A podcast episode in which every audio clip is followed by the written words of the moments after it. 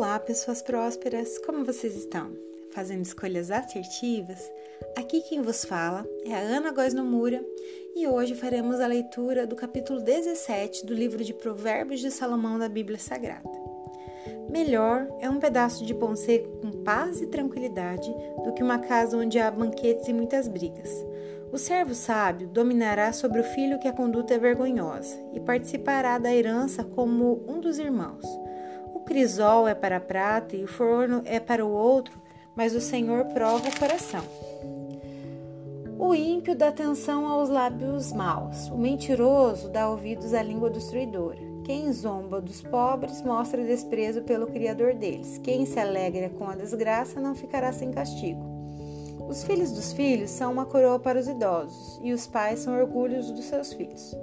Os lábios arrogantes não ficam bem ao insensato, muito menos aos lábios mentirosos ao governante. O suborno é um recurso fascinante para aquele que oferece.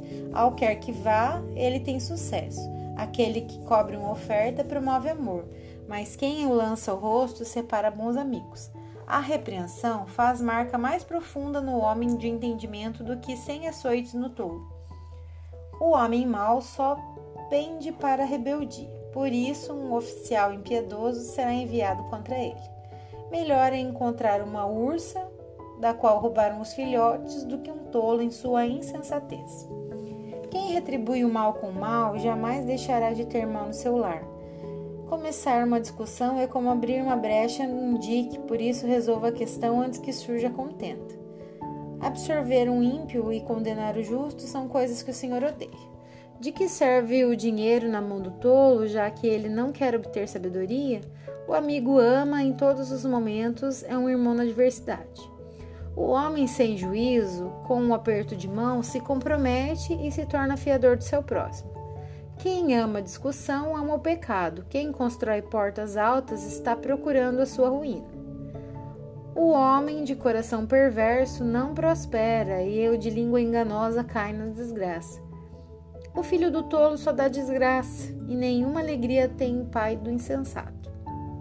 O coração bem disposto remédio eficiente, mas o espírito oprimido resseca os ossos. O ímpio aceita às escondidas um suborno para desviar o curso da justiça. O homem de discernimento mantém a sabedoria em vista, mas os olhos do tolo vagueiam até os confins da terra.